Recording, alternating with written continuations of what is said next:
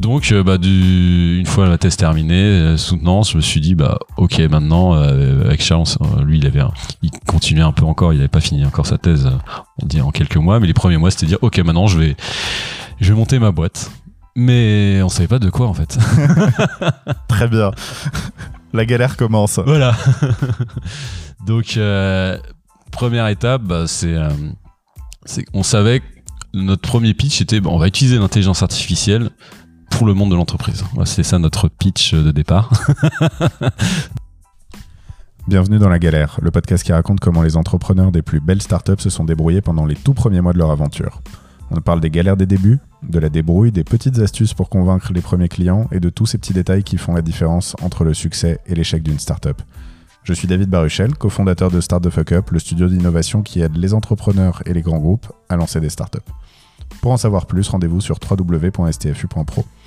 Si vous aimez ce qu'on fait, pensez à vous abonner à la galère pour ne pas rater la sortie du prochain épisode et à nous donner 5 étoiles sur Apple Podcast afin d'aider d'autres personnes à découvrir l'émission. Bonne écoute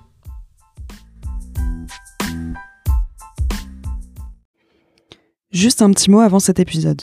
On sait que beaucoup d'entre vous sont des entrepreneurs qui démarrent. Vous galérez, vous hésitez, c'est normal. C'est difficile de commencer un projet.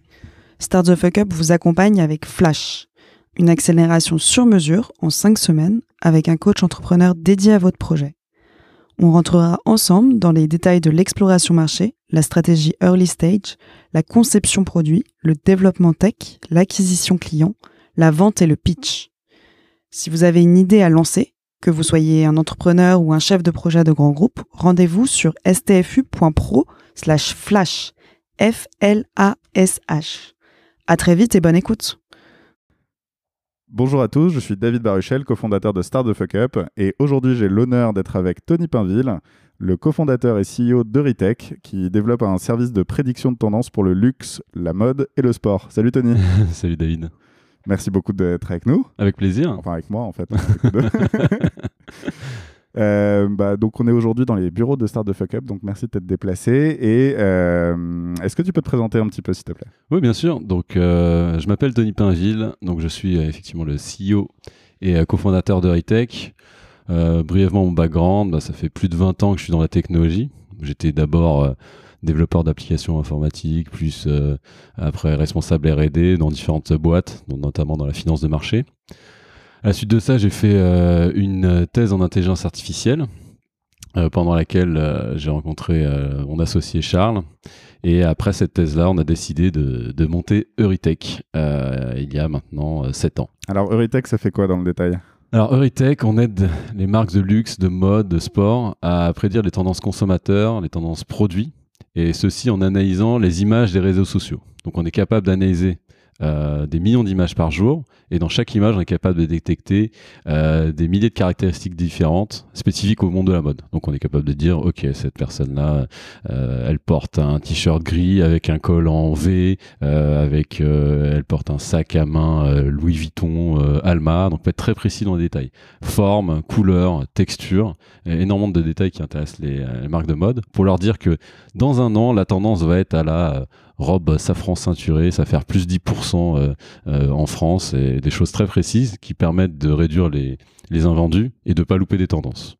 Et donc, on travaille dans, dans le secteur du luxe avec des marques comme Vuitton, euh, Dior, dans les marques de sport bah, avec euh, un fameux leader américain euh, de, des chaussures et avec Adidas aussi et dans la dans la fashion bah, parmi deux parmi les top 3 des, des marques de fast fashion donc voilà, on a, des marques assez internationales. On est actuellement euh, 50 euh, au sein d'Auritech. Euh, on a fait deux levées de fonds. Une première levée de fonds il y a un peu plus de trois ans euh, auprès de Serena Capital. Euh, et l'année dernière, on a fait une levée de fonds de 4 millions auprès de Serena et de Elia Partner, avec comme objectif bah, le, continuer notre développement à l'international et de euh, développer en fait euh, nos différentes autres verticales dans tout l'univers lifestyle. Euh, donc ça va être cosmétique, euh, décoration. Donc en fait, être capable de prédire les tendances sur euh, tous ces sujets- sujets-là. Ok. Alors du coup, si je rentre un peu dans le détail de ce que ça veut dire prédire des tendances, tu nous l'as déjà un peu expliqué, mais ça veut dire que globalement, euh, tes clients, ils se mettent sur ton, sur, sur ton logiciel, ils se mettent sur Euritech, et un an en avance, ils regardent euh, ton logiciel pour savoir pour prévoir leur collection, Ouais. euh, quels produits ils vont mettre dedans, ils vont donner des recos aux stylistes un peu, ils vont. Ouais, euh, exactement. En fait, ce qu'il faut comprendre, c'est que le monde de la mode a beaucoup changé depuis euh, avec l'avènement des réseaux sociaux, en fait. Depuis 10-15 ans. Euh, avant, les, les tendances étaient drivées par quelques personnes clés. Donc, c'était assez simple. Enfin, c'était plus simple de connaître les tendances qui allaient émerger. Alors que maintenant, les tendances sont beaucoup plus rapides et émergent un petit peu partout dans le monde via les influenceurs sur les réseaux sociaux type Instagram. Et donc, c'est quelque chose qui est très global. Donc, pour comprendre tout ce qui se passe, il faut être en mesure de synthétiser toute l'information qu'il y a sur les réseaux sociaux. Et euh, si on prend Instagram, c'est euh, 100 millions d'images échangées par jour. Donc, ça fait beaucoup de, de data. on peut parler de big data dans ce cas. Ça y est, là on a le droit d'utiliser ce mot. Là, on a le droit. Surtout que c'est de la donnée euh, difficile à analyser parce que c'est l'information est principalement dans l'image. Donc, c'est c'est là où on intervient, c'est qu'on analyse les images et à partir de ces datas-là et de ce fonction de qui quoi, euh, on, a, on a développé des modèles de prédiction qui permettent justement d'avoir ces informations de euh, ce- ce- cette texture-là va faire euh, va progresser parce qu'elle était portée par telle personne et il y a une probabilité de, de temps que ça fonctionne. Quoi. Ok.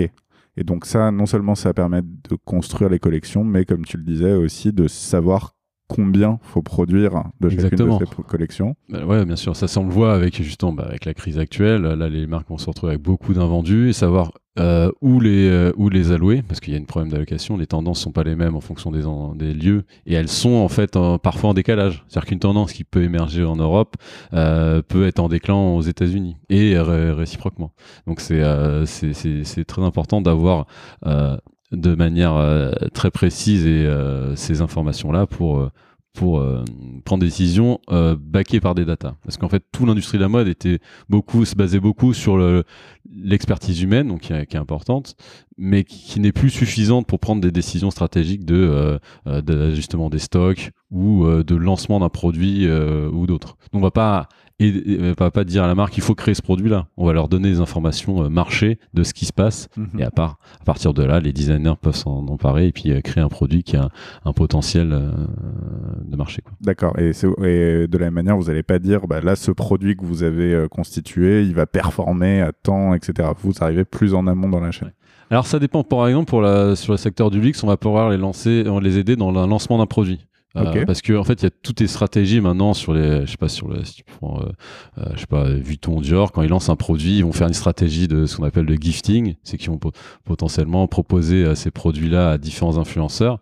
Et déjà avec cette stratégie-là, tu vas pouvoir voir si ce produit il, il performe en dehors des gens que tu leur as- à qui tu leur as donné. Mm. Donc tu vas avoir des premières indications en se disant ah tiens ce produit-là ça va être un, un hit, faut vraiment que j'en produise beaucoup plus. Et pareil, pendant les- la période des fashion shows, quand il y en avait encore, la période des fa- fashion shows, tu vas pouvoir, euh, euh, voilà, une marque va présenter 20 produits, mais parmi ces 20 produits-là, il y a peut-être 5 qui vont bien marcher et deux qui vont être un hit.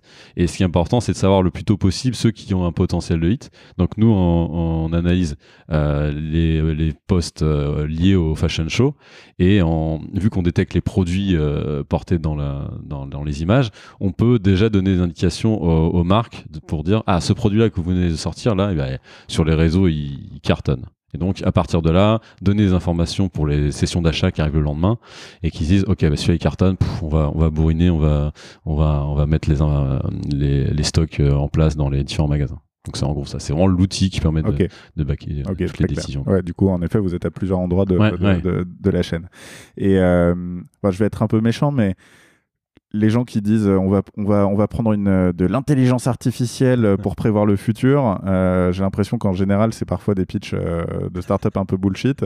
Euh, parce que bon, prévoir le futur, c'est sympa, mais voilà. Ouais. Donc, en vrai, est-ce que vous êtes vraiment performant? En fait, ce qui est, ce qui est marrant, c'est que justement, vu qu'il y a la data, vu qu'il y a la data, il y a l'historique d'informations sur, sur Instagram, on a, on a maintenant 5, 6 ans de- d'historique, on peut voir Vous utilisez les historiques des ventes aussi des marques ou pas? En fait, ça nous permet dans un deuxième temps de, de corréler. C'est-à-dire que quand on travaille avec des marques, justement, on corrèle ça et on peut dire, bah, nous, on, avait, on, vous, avait, euh, euh, on vous avait dit euh, d'acheter plus 10%. Est-ce que ça s'est traduit dans les ventes? Et ben ça, on peut le corréler. Donc ça, c'est justement tout, tout ce qui, euh, qui arrive dans ce qu'on développe, c'est euh, se rapprocher au maximum des données internes des boîtes. Donc en fait, tes clients, vaut mieux qu'ils commencent à travailler très tôt avec toi. Exactement. Appelez-moi, mon mail. Euh, ouais, bien sûr. Donc, euh, donc on a tous ces, ces datas là qui permettent de vérifier en fait ce qu'on fonctionne, ce qu'on, comment ça fonctionne. Et c'est tout ça l'IA pour pour montrer pour montrer que ça marche. Bah, il faut beaucoup de data.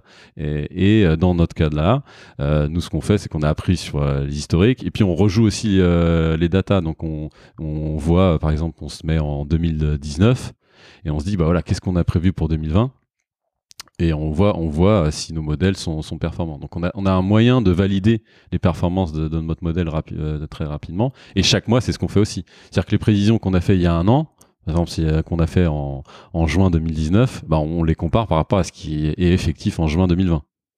Et, euh, et donc c'est ça qui permet de valider euh, la performance de, de l'IA. Et c'est tout, tout l'intérêt, parce que sinon, euh, effectivement, utiliser de l'IA pour prédire le futur, c'est-à-dire pas grand-chose, surtout si t'as pas les données pour le, le vérifier. Quoi. Et du coup, tu as une petite stat sympa à nous donner pour euh, la performance de prédiction du futur? J'ai pas vérifié j'ai pas révisé sur les dernières tendances. Euh, Je sais qu'il y avait une tendance sur le beige, donc je pense que le beige, voilà, c'est faut investir dans le beige. Ouais. Faut investir dans le belge. et et t'es sûr à combien de pourcents? j'ai pas révisé. Euh, 90%. Ah oui, c'est- ce niveau-là de. non, de on arrive, ouais. En fait, sur euh, ce qu'on prévoit, ce qu'on prédit, ouais, il y a des, des seuils de, de, pré- de, euh, précision assez, euh, assez importantes, quoi. Parce que c'est assez fou quand on voit toutes les datas qu'on collecte euh, sur Instagram et, et vu qu'on sait aussi qui porte quoi, c'est important pour euh, la prédiction. En fait, si c'est euh, c'est Madame Michu ou Chiara Ferrani, bah, l'impact est pas le même, quoi. Sur, Bon. ouais, voilà, je, je vous apprends quelque chose. et ce qui est important, c'est que nous, on a justement qualifié les, personnes justement qui, qui, postent en fonction des critères de euh, edgy, euh, enfin de tendance euh, de- d'early adopter. Et grâce à ces informations-là, tu peux dire, ok, euh, j'ai un pouvoir de prédiction euh, très précis, quoi. Ouais, donc en effet, avec un taux de fiabilité euh, de- d'environ 90%, t'es largement meilleur que tous les soi-disant experts du marché. Quoi. Ouais, exactement. Et surtout parce que maintenant ça bouge très vite en fait. Et c'est ça qui, qui, est, qui est important, ça bouge très vite et ça et parce que ça, ça Et dépend les signaux aussi de faibles sont diffus en plus. Voilà, les signaux faits sont diffus et euh, on peut les intégrer dans nos modèles de, de forecast. C'est ce qu'on intègre. C'est-à-dire que quand, euh, je sais pas, Kim Kardashian porte une robe rouge, euh, je sais pas, bah, quand quand il y avait des événements, euh, bah, ça, ça a un impact énorme sur ces sur, ces- sur ces ventes-là. Il y en a parfois cet impact-là va être juste un épiphénomène et d'autres vont, vont se propager. Il va être vraiment une tendance de fond. C'est ça aussi. Et c'est intéressant de voir toutes les les, les patterns différents en fonction des des, euh, des couleurs, des textures qui sont très différents, de voir l'évolution, c'est assez fou. Et de voir le décalage entre les pays ainsi, ça. Et alors justement, on, parle du, du, Covid en, en filigrane. Euh, comment ça impacte toi, euh, peut-être ton industrie, ta boîte de manière générale, et puis même quand on parle de prédiction, euh, avoir être dans, un- dans une période d'incertain comme ça, qu'est-ce que ça, que ça met en cause? Alors nous forcément, bah, comme la plupart des boîtes, on a eu un impact assez important du Covid. Bah, en premier temps, on va dire mars-avril, bah, la plupart, à la fois les clients ou les, prospects, c'est un peu euh, euh, on, s- on a d'autres choses là, on est on est focus sur euh, le très très court terme. On met tout en tout en pause quoi. Donc il y a vraiment mise en pause euh, mars-avril. En mai, ça commençait un peu à reprendre. Et là, on continue, on commence à signer de nouveaux clients, donc on sent que le, business repart. Et en fait, pour ce sujet justement de l'industrie de la mode, bah, c'est encore plus important pour eux d'avoir ce genre d'outils euh, pour prendre leurs décisions. Parce que si tu prends l'industrie du luxe depuis euh, depuis le début, ils avaient une croissance tout le temps euh, importante. Donc le fait d'avoir des outils pour prendre les décisions, c'était pas vital, c'était un un nice to have. Maintenant, ils se rendent compte que bah, ils peuvent moins gagner d'argent. C'est- c'est nouveau. ils se rendent compte qu'on peut moins gagner d'argent, qu'on n'est pas obligé de faire une croissance euh, tout le temps. Et donc là, dans ces moments-là, ils se rendent compte que bah, déjà, ils avaient plus d'infos bah, des, des- des magasins puisqu'ils étaient fermés. Et donc toutes les informations disponibles sur euh, les tendances étaient euh, dispo que sur les réseaux. Donc là, ils- ils- de plus en plus, on- les, les marques se rendent compte de c'est plus important, c'est vital pour elles d'avoir accès à ces, ces, ces insights-là pour prendre leurs décisions. Maintenant, c'est une question de, de, vie et de mort. Et il n'y a pas que nous qui le disons. C'est vrai que la plupart des cabinets de conseil, voilà, BCG, McKinsey, c'est ce qui ce qu'ils disent, c'est voilà les dans l'industrie de la mode. Maintenant, toutes les les marques qui vont s'en sortir, c'est celles qui sont euh, AI fashion, enfin celles qui ont vraiment euh, qui prennent leurs décisions basées sur des sur des euh, des données euh, concrètes et, euh, et insightful quoi. Et donc euh, Ça, ça change, euh, ça, ça change le mindset. Même si ça, ça apparaissait un- avant le, le Covid, euh, ça a accéléré ça. Donc, euh, Donc, tu es passé du nice to have à un must have. voilà, c'est ça. Et euh, une, une- une- une dernière question là-dessus. Tu t'as dit rapidement, du coup, maintenant que vous étendiez de plus en plus aussi vers la cosmétique. Alors, juste avant, on était sur euh, vraiment la valorisation des images. Est-ce que sur les produits cosmétiques, il y a moins peut-être ce côté euh, image qui est fort? C'est Alors ouais, en fait, ça va être un peu différent, mais la, la cosmétique, ça va être par exemple sur les tendances couleurs. C'est quelque chose qui paraît un peu euh, très En make-up, par exemple. Voilà, en make-up. Mais les couleurs, ça peut être des choses très précises qui qui sont extrêmement importantes pour la cosmétique. Et la cosmétique est, est originellement beaucoup plus drivée par euh, par tous ces tous les insights euh, et par le market. Alors que le luxe au départ, bon, euh, regardez ça, c'était un petit peu oui, parce que le luxe est précurseur et voilà, c'était un peu sale de regarder des datas ou des choses comme ça. Maintenant, les, les choses changent. Et euh, alors que dans la cosmétique, bah, c'est énormément de market, donc de marketing. Donc euh, ça, ils étaient beaucoup plus euh, un peu early adopteurs sur ces sujets-là. Donc il y a une énorme demande. Après, c'est aussi nous, on a on a privilégié d'abord le luxe. Ensuite la mode, mais c'est important d'être très précis sur, ce domaine-là avant d'en adresser d'autres. Ça c'est toujours la difficulté quand, euh, on monte une boîte, c'est qu'il y a énormément de sujets sur lesquels on veut euh, intervenir ou sur lesquels on peut intervenir, mais euh, à un moment, il faut faire des, des choix et aller vraiment, enfin, être vraiment focus parce que voilà. Ouais, je pense que de toute façon, ça va être à peu près tout le sujet de- du podcast. Voilà, je- que tu as commencé par une boîte sur, euh, sur l'IA au sens large. Voilà, et, c'est euh, ça. comment tu as trouvé. euh, voilà, voilà le thème. Le thème est posé. Alors, peut-être juste avant de, de, de rentrer sur comment tu as lancé Euritech, un petit passage sur toi, parce que là, tu nous apparais comme ça, comme un expert de l'industrie du luxe et de la mode. Je crois que ça n'a pas tout à fait commencé comme tout ça. Est-ce que tu peux nous raconter un peu euh, bah, d'où tu viens? Alors pas du tout du monde de la mode, effectivement. Euh, moi, euh, ma passion depuis toujours, c'était autour de, de l'informatique. Donc j'ai toujours euh, toujours fait de l'informatique. Euh, j'ai commencé tôt parce que j'ai commencé en alternance en fait, donc euh, à 19 ans à faire beaucoup d'informatique en entreprise. Un petit peu à l'école, mais c'était plus pour valider un diplôme. Euh, donc beaucoup partie euh, développement euh, d'appli dans tous les langages euh, possibles et imaginables, parce que voilà j'aimais ça. Pendant pas mal d'années. Ensuite, bah voilà, voilà plus prise de responsabilité de gestion d'équipe, mais toujours dans la partie tech. Mais au bout de dix ans, bah, j'ai l'impression d'avoir fait un peu le tour, de monter des, euh, voilà, des, plateformes de trading, des choses comme ça. C'était intéressant technologiquement parlant, mais euh, une fois que c'est monté, moi, ça, ça me passionnait plus trop. Euh, et donc euh, là, je, je me suis rendu compte que moi, ce que j'aimais, c'était vraiment le, bah, les, les, différents challenges, quoi, des de, partir de zéro et de se lancer dans un dans un truc très différent.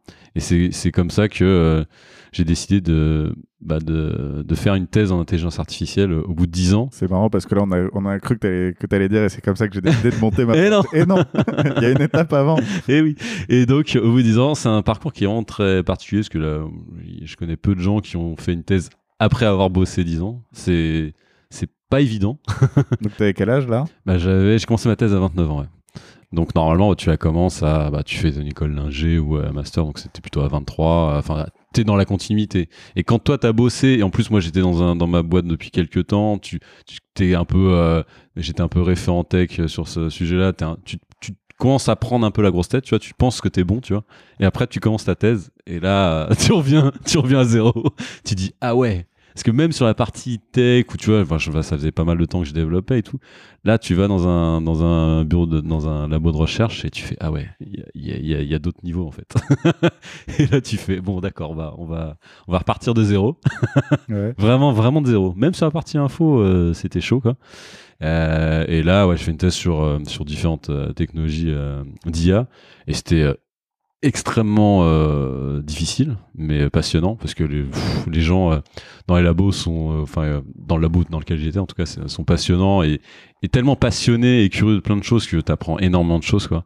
C'est c'est vraiment une super expérience d'avoir fait euh, cette thèse-là pendant trois ans. Et c'est là, justement, j'ai rencontré Charles, qui lui, euh, avait fait un parcours plus classique, on va dire, école d'ingé, enfin il était à Télécom, et après il a fait sa thèse. Euh, donc ça c'est un parcours plus classique. Et mais euh, en discutant, on s'est rendu compte qu'il bah, y avait l'arrivée de, bah, de ce qu'on appelle le deep learning, qui est, qui est une technologie euh, d'intelligence artificielle vraiment disruptive, pour employer un terme de start-up. Mais qu'il est, qu'il est réellement. Enfin, bien sûr, ça, ça, ça, s'inspire de plein de, de technos d'avant. Il n'y a rien de révolutionnaire en tant que tel, mais ce petit plus euh, a fait un, énorme changement sur la partie euh, euh, reconnaissance d'image, euh, analyse sonore, enfin dans pas mal de domaines, ça fait vraiment un, un gap technologique très important. Et à partir de là, euh, avec Charles, on s'est dit, ouais, bah, on n'a pas envie de forcément continuer dans la recherche, parce que le côté académique, en fait, la recherche, c'est beaucoup recherche de financement. C'est ça qui est assez drôle. c'est euh, les- un peu, un peu triste, mais euh, une énorme partie des, des- de- du travail de chercheur, c'est de chercher les financements.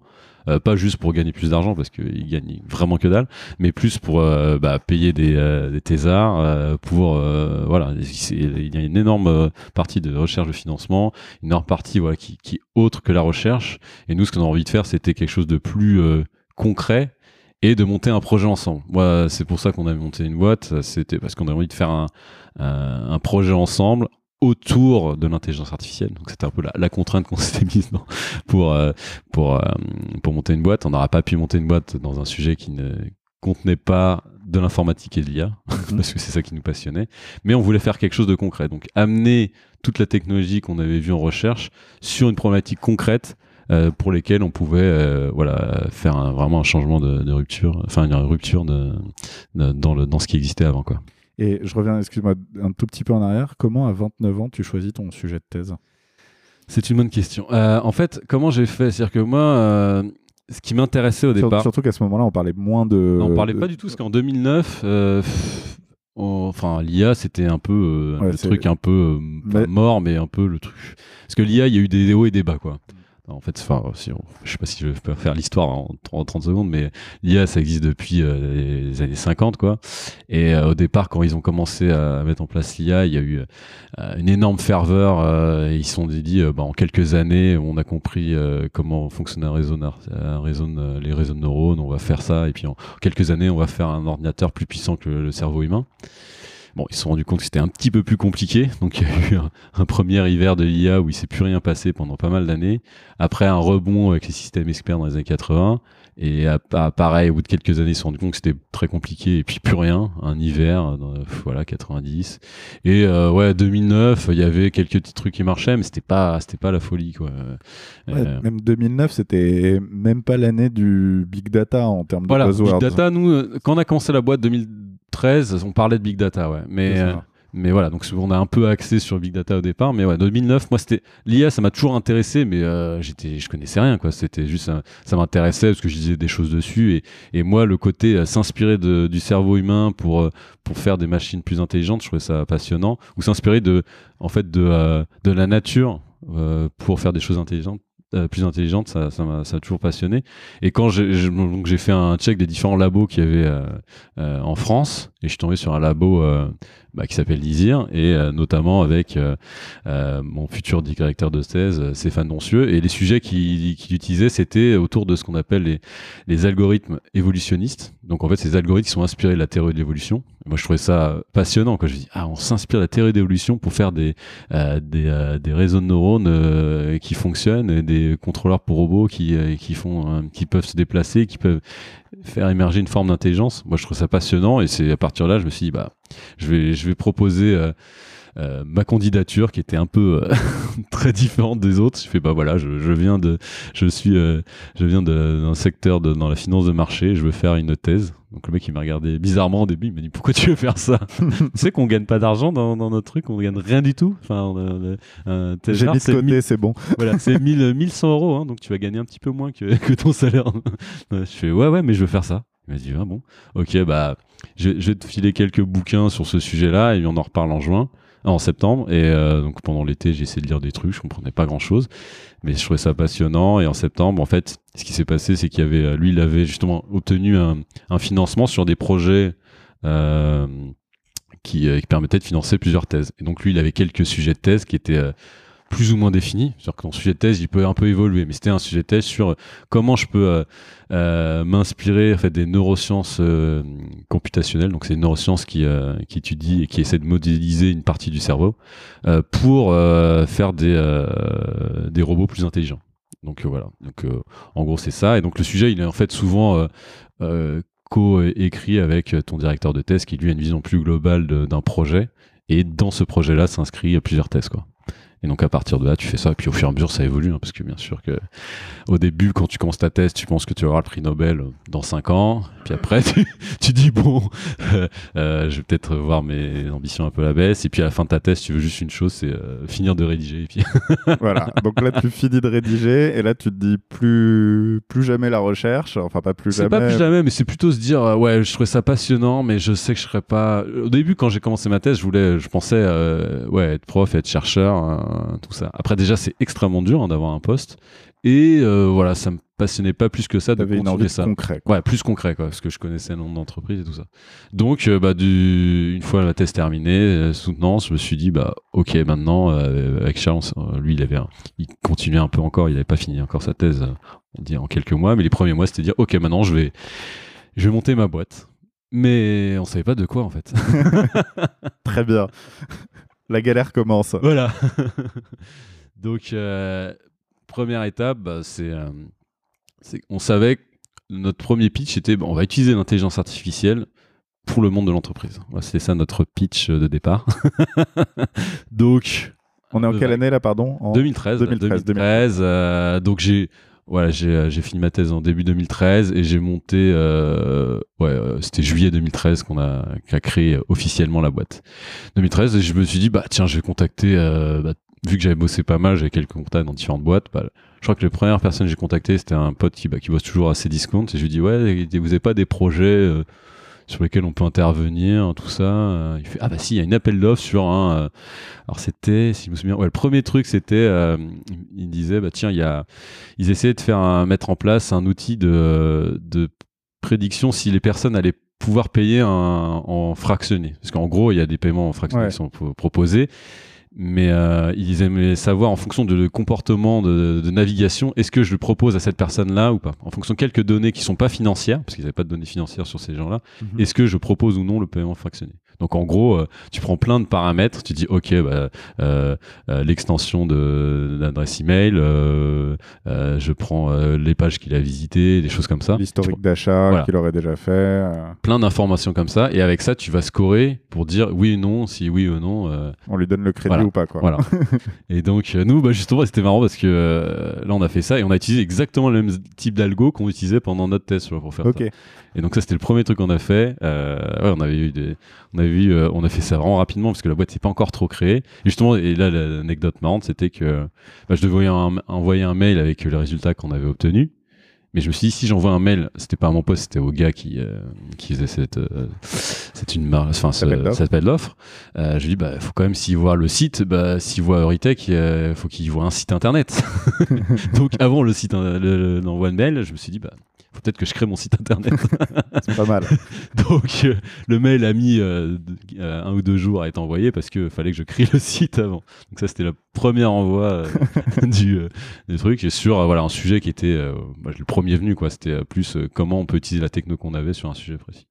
Mais dès le départ, nous, avec, avec Charles, on voulait vraiment être en mode, on va dire, startup, c'est-à-dire créer un produit sur un secteur spécifique. on aurait pu très bien se dire, bah, je vais créer une, une société de conseil, faire de la prestation de services euh, et, vivre très bien et faire des choses euh, passionnantes. C'était pas notre objectif. Nous, euh, notre objectif de base, c'était se dire, on veut créer quelque chose, on sait pas encore totalement quoi, mais qui a son existence propre et qui, qui a son autonomie, qui dépend pas de notre compétence en tant qu'expert IA ou informatique, mais qui est développé et voilà, donc c'était ça notre euh, objectif au départ. Sauf qu'en effet, tu savais pas ah, quel marché, quel produit. on était ouvert à plein de sujets, donc on a trait voilà dans, euh, dans l'e-commerce. Après, on a trait dans, avec mon, ancienne boîte dans la finance de marché pour les aider, mais c'est plus sur des problématiques même informatiques. Après, on a on a travaillé beaucoup sur, bah justement, comme tu disais, c'était un peu la, la trend big data. Beaucoup de gens euh, stockaient des data mais ils savaient pas pourquoi. Ok. il, il fallait les stocker. Ils sont, ils sont pas posé la question de pourquoi on les stockait, mais euh, nous, ce qu'on, ce qu'on leur a dit, bah, c'est bah, voilà, fou- fournissez-nous euh, pas mal de data et on va vous montrer ce qu'on est capable euh, de faire avec. Quoi. Ce qui est un pitch très difficile parce que toi, toi-même, tu sais pas ce que tu vas leur Ouais. sortir. Mais ce qui est super dur, c'est qu'en plus, toi, t'arrives bah, de nulle part. Enfin, il y a certains. euh, j'avais eu des mises en relation avec pas mal de boîtes parce que vu que j'avais bossé avec ces gens-là, donc ils me connaissaient, ils savaient que j'avais une expertise en, en informatique, mais la boîte, t'avais zéro client. T'arrives chez les gens, t'arrives ton premier rendez-vous, bah, tu sais même pas comment te, tu dis, bah voilà, je fais de l'informatique. c'est qui vos clients? Bah, euh, bah peut-être bientôt vous. Donc c'est ouais, c'est super dur au début. En fait, les, je pense que le plus important, c'est ouais, un peu le premier client, euh, ce qui te fait un peu euh, bah, te, changer de, de statut. Quoi. Et, et le premier qu'on a eu comme ça, qui nous a permis de faire changer de statut, et qui était en plus assez avancé sur ces problématiques data, parce que c'est pareil, nous on parlait, en fait, on se rendait compte qu'on disait des choses, mais les gens ils comprenaient rien. On était à des, on était euh, très très lointains, alors qu'eux ils étaient sur des, des, des choses concrètes. de, ah, euh, je veux stocker de la data. Nous on leur parlait des trucs. euh, Très- lisse prédictive. Ouais, c'est ça, on leur parlait des de- trucs super pointus, mais les gens ils comprenaient pas. Enfin, on a. C'est c'est pas qu'ils comprenaient pas, c'est que nous on n'avait pas adapté notre discours aussi. hein. Ah C'est- ouais, qu'on était, on venait de notre, euh, De votre labo. de votre labo. Euh, moi, j'avais oublié peut-être un peu comment c'était dans le monde d'entreprise. Donc, tu parles de choses super passionnantes, mais lointains des, des- des sujets, euh, des sujets des gens, et qui étaient en plus en 2013 euh, pas très, pas très avancés sur les problématiques de data en tant que telles. tu vois. Mm. Donc, les premiers avec qui on a pu discuter, et on commençait à se comprendre, c'était, euh, alors ça va paraître bizarre, mais c'était avec euh, La Poste, mais une, euh, une branche numérique de La Poste, et en fait avec des boîtes qui étaient euh, très avant, enfin, avancées sur la partie connaissance data. Ok. Ils analysaient beaucoup de data et c'est avec eux qu'on a fait un, un très gros projet qui en fait a, a été un peu une équivalent d'une euh, une levée de fonds seed parce qu'on a pu euh, faire un projet à plusieurs, je sais pas si c'était environ 300 k euh, pour une mise en production d'un sujet qui intégrait à la fois big data parce qu'on analysait pff, je sais pas des 100 millions de, de, de, de pages par jour et, euh, et en plus à la, en plus avec de, l'IA parce qu'on analysait le- la partie textuelle dedans quoi. Ok. Donc ce projet-là, euh, bon, a déjà été, été super intéressant euh, techniquement, euh, mais c'est- ce projet qui nous a donné un peu une certaine légitimité parce que c'était un gros, un gros nom et un projet qui n'était pas un POC, qui était quelque chose qui était en production. C'est ça aussi la différence entre. euh, c'est assez simple de faire des, projets POC avec des grands groupes parce qu'ils ont toujours un petit budget dans un coin de innovation, euh, ils débloquent ça.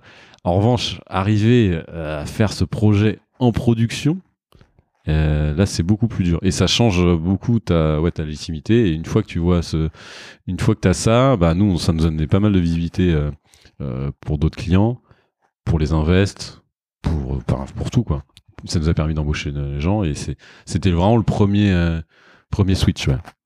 Et, et, et- justement, d'ailleurs, ce, parce qu'un gros contrat comme ça, faut, faut, faut, le décrocher. Comment, tu, comment à deux, sans ref, euh, tu, tu, tu chopes un contrat à 300K C'est vrai qu'avec le recul, je me dis, mais ils ont quand même. euh, ils ont pris un certain risque, quand même, euh, la Poste. Alors, comment En fait, on a vraiment tout donné. C'est-à-dire que bah, quand on avait quand même du temps, parce qu'on n'a pas encore de, clients.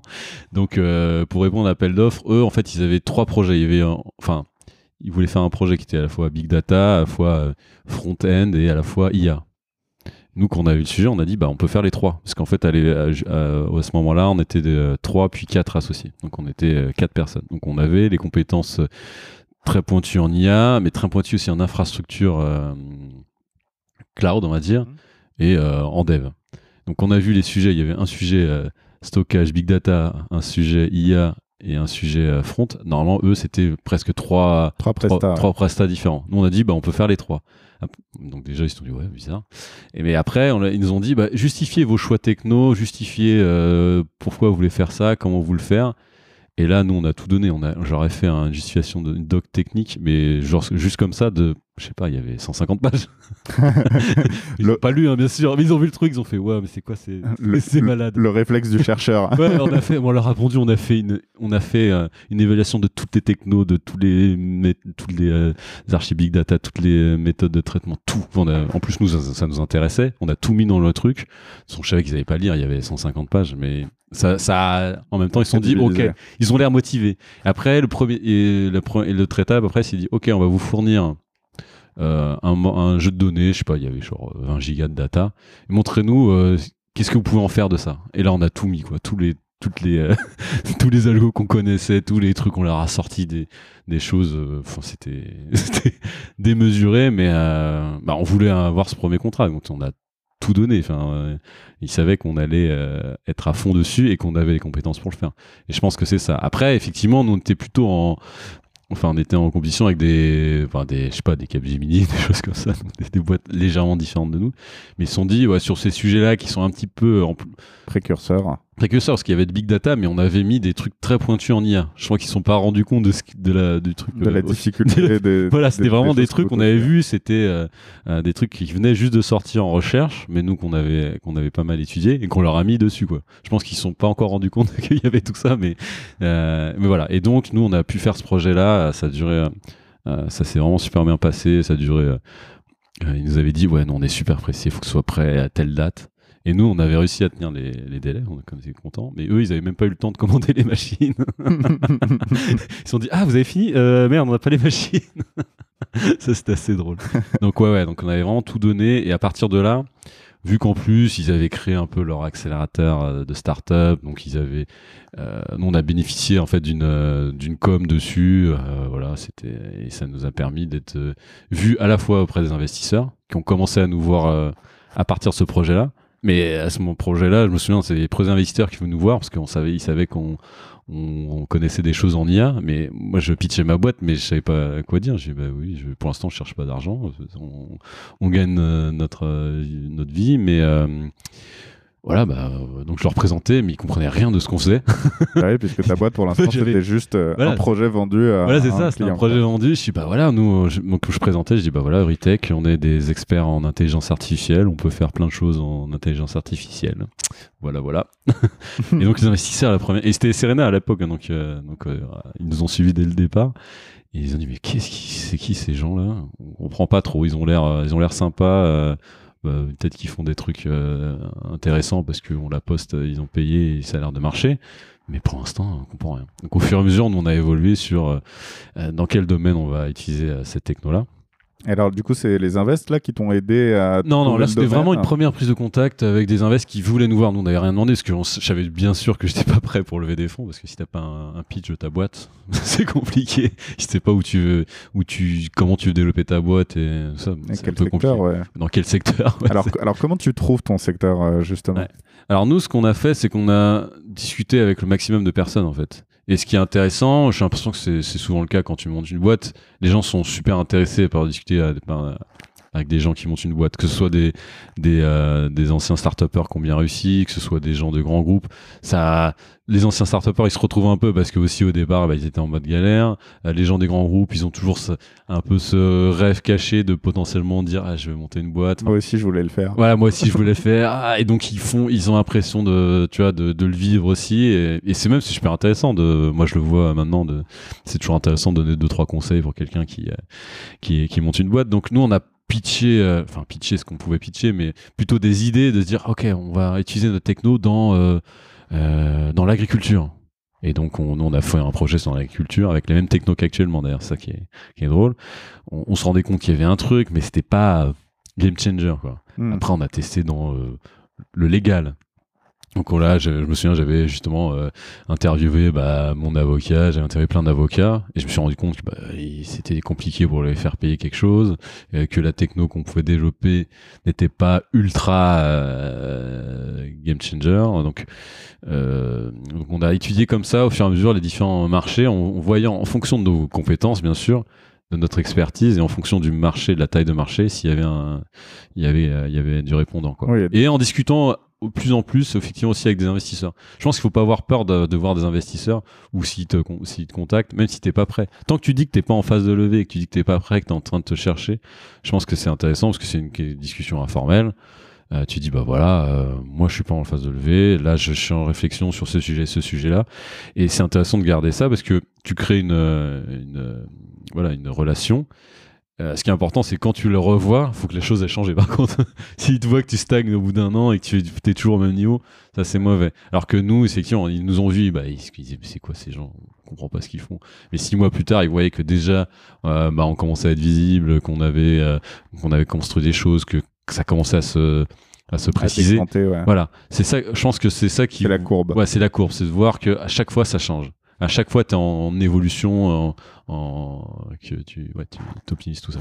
Et, pour revenir sur, sur, ton exploration du coup des différents marchés, comment parce que c'est un peu difficile parce que tu arrivais quand même à vendre un peu des missions euh, un petit peu partout. Bah oui, parce que tu peux te vendre un peu dans tous les sujets et c'est ça le à la fois la qualité, mais le risque, parce que tu peux bah, très facilement être prestation de service et rien construire, parce que tu as développé un truc euh, en agriculture, tu as développé un truc euh, voilà, dans, la, dans la finance, un, truc avec la poste. Et, et, du coup, comment tu te dis, ce marché-là, même si j'ai réussi à faire payer un client, c'est quand même pas le bon. Comment t'évalues en fait Parce que moi, ce que j'aime bien prendre comme comme comme, comme cadre, c'est un peu genre essayer d'évaluer la criticité du problème et aussi essayer d'évaluer à quel point ta solution euh, répond bien à ce problème ou a un impact fort pour le client. Ouais, non, c'est pas c'est pas évident. Bah, euh, en fait, c'est voir aussi qu'est-ce qu'il y a aussi qu'est-ce qu'il y a déjà en place. Euh, nous, on avait sur la partie La Poste, en fait, nous, ce qu'on faisait, c'est qu'on qualifiait les pages web vues pour en fait euh, vendre des, euh, des segments euh, clients à, des boîtes, tu vois. C'est-à-dire, bah, tiens, des segments qualifiés disant, tiens, moi, je, je suis une société de crédit, je cherche des gens qui veulent acheter une voiture. Et bah, nous, on savait qu'il y avait des gens qui avaient vu des voitures sur un site. bah, c'est, voilà.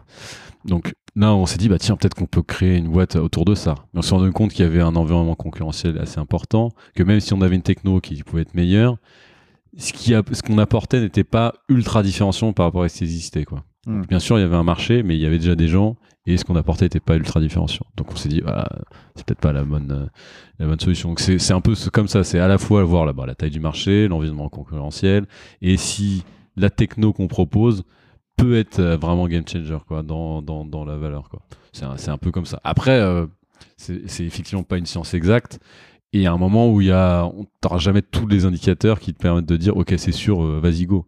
Il y a aussi une sorte de de feeling, d'intuition en se disant bah là je le sens bien. Euh, c'est ça. Il y a un moment où il y a la moitié de ton cerveau qui fait la décision rationnelle et l'autre moitié qui fait le gut feeling. Ouais, et je me suis rendu compte qu'en fait cette partie-là, tu même si euh, à la base je pensais être euh, très très rationnel, tu tu tu l'as forcément. Bah, comme quand tu embauches quelqu'un, factuellement, il y a des critères, mais il y a aussi un, ressenti. Tu dis, ouais, ces personnages, je le sens bien. et, sur le secteur, bah, tu t'assures que tu as les, les, voyants verts, et après, tu dis, ok, je le sens bien. Et euh, nous aussi, pourquoi on a choisi le luxe? Bah, Parce que euh, euh, moi, ce qui m'avait frappé, c'est que tu en discutais dans d'autres secteurs, genre, je sais pas, la, la grande conso, où tu prends des boîtes comme Carrefour tu vas aux US, tout le monde s'en fout de Carrefour, alors que c'est une boîte monstrueuse, ils connaissent même pas et, et ça les intéresse même pas. Alors que en France, donc c'est-à-dire que souvent, quand tu montes une boîte en France, tu es considéré comme euh, outsider par rapport aux US, mhm. parce que bah, US c'est plus grand, parce que voilà, il y a un plus gros marché, enfin il y a plein de, plein de raisons. Euh, donc c'est un peu problématique. Alors que dans certains secteurs, tu prends le luxe, bah, le luxe, si tu dis LVMH aux US, ils peuvent pas dire. c'est qui surtout que surtout quand ils ont racheté euh, euh, Tiffany's, voilà. Donc euh, voilà, c'est c'est le leader incontesté et c'est on, est référent en France. Et en plus, tu ajoutes ça, bah, nous notre expertise sur l'IA, IA luxe, tu montes ta boîte en France, bah c'est logique. T'es pas un outsider, c'est logique d'avoir monté sur ce sujet-là. Et tu vas, au tu vas aux US, tu vas en Asie, bah les gens te, T'écoutes parce que t'es français, quoi. T'écoutes parce que t'es français. Et là, t'as une légitimité à être sur ces sujets-là. Et il y a pas, il y a peu de sujets sur lesquels on peut faire ça. Autant en profiter, quoi. Euh, donc c'est aussi une des raisons pourquoi on a choisi ce secteur-là, quoi. et du coup, comment t'es Enfin, là, tu me le racontes à posteriori. Du coup, comment ça t'est arrivé de, tomber sur le luxe? Là aussi, c'est une question vraiment d'opportunité. Je pense que ce qui est important, c'est bah, de créer ces opportunités-là et, donc d'aller à un maximum d'endroits, de, choses, et puis après, ensuite, de les saisir. Donc là, c'était vraiment, euh, pour la petite anecdote, c'était. Euh, nous, on avait fait pendant cette année, c'était en 2015 où on a fait, euh, c'était un peu l'année des hackathons. Donc on a fait plein de hackathons euh, dans tout le sujet. On a fait un hackathon avec euh, BNP, des hackathons avec la Poste, des hackathons partout.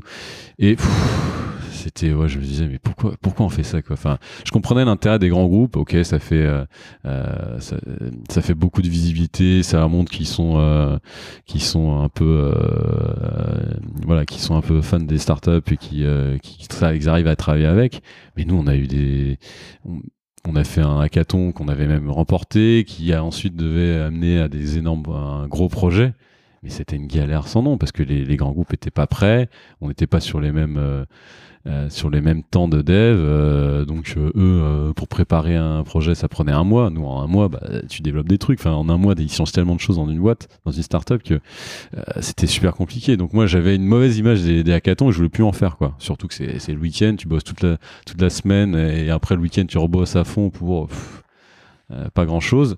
Et là, on nous avait dit, bah, il y a Louis Vuitton qui fait un hackathon euh, le dimanche. En plus, c'était en dehors de Paris. Donc, euh, compliqué. Je fais, bah, je peux en plus sortir du périph' le dimanche matin pour aller à un hackathon qui ne servait à rien. Donc, j'étais vraiment pas motivé. Et en fait, j'ai réussi à négocier de pas participer au hackathon, mais d'être jury pour valider les, les startups dans la partie AI. Donc, en fait, tu as tous les avantages du hackathon, c'est que tu rencontres les, le grand groupe, sans l'inconvénient où tu dois en plus euh, travailler. Travailler. non, mais en plus, tu vas faire un truc, si c'est pas à quoi ça mène, euh, souvent c'est un truc, il y a un one shot, et le one shot, ok, euh, t'as une photo avec le DG du, grand groupe. Bon, si tu gagnes. Si tu gagnes, c'est ça en plus. Mais tu t'as as perdu un week-end et t'as bossé gratos quoi. mais là, donc, donc j'y suis allé. là, j'ai vraiment pas regretté parce que en fait, quand, quand euh, Louis Vuitton ou LVMH font des choses, ils les font pas à moitié, quoi. Donc, ils avaient vraiment des budgets. Il y avait vraiment une implication des équipes. C'était pas juste pour euh, la photo. Mhm. Ils voulaient vraiment essayer de voir comment euh, utiliser une techno pour faire des projets après et des choses comme ça. Donc, ça m'a vraiment surpris. Et ça en, en, discutant, en voyant différents projets, en discutant avec les équipes, parce que tu as le temps, tu es en jury, donc tu, peux vraiment discuter avec les gens.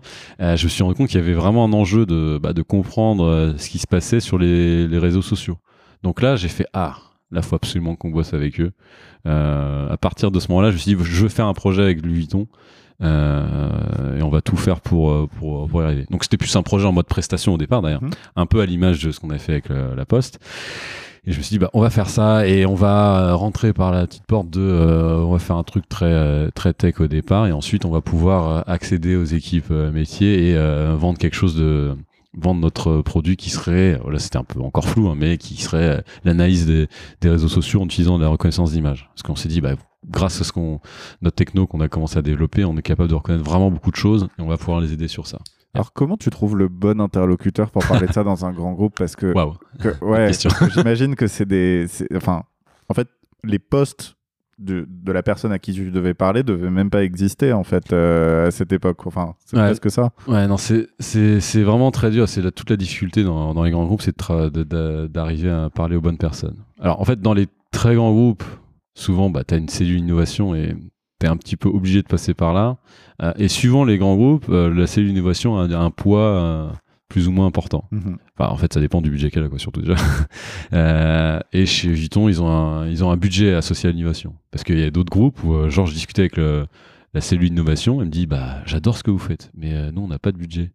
Je bah, euh, super, mais je, je, fais quoi moi Enfin, si t'as pas de budget, parce que à rigueur, je peux comprendre que effectivement, t'as une cellule d'innovation euh, qui met en relation, mais il faut que quand même la d'innovation ait une sorte de un, un, budget pour au moins tester quelque chose et après que tu aies accès aux équipes métiers, parce que si t'as pas zéro budget, ouais, tu bah, tu lis des articles et tu rencontres des startups, mais c'est difficile de faire quelque chose. ça, dépend aussi de leur mandat. Nous, on travaille voilà, sur les directions innovation et parfois c'est vrai que ce qu'on appelle l'open innovation, donc travailler avec des startups, fait pas partie du tout de leur mandat. Il y en a pour qui c'est juste. Euh, voilà, je pense c'est très Sur les projets internes et finalement, en fait, le, budget vient de l'interne. bon. Voilà. Et après, si, ouais, c'est ça. Après, euh, nous, ce qui s'est passé, c'est que justement, il y avait vraiment du budget sur la cellule innovation et on a pu euh, travailler avec la cellule innovation. Et là, c'était des équipes plutôt au début informatiques, quoi.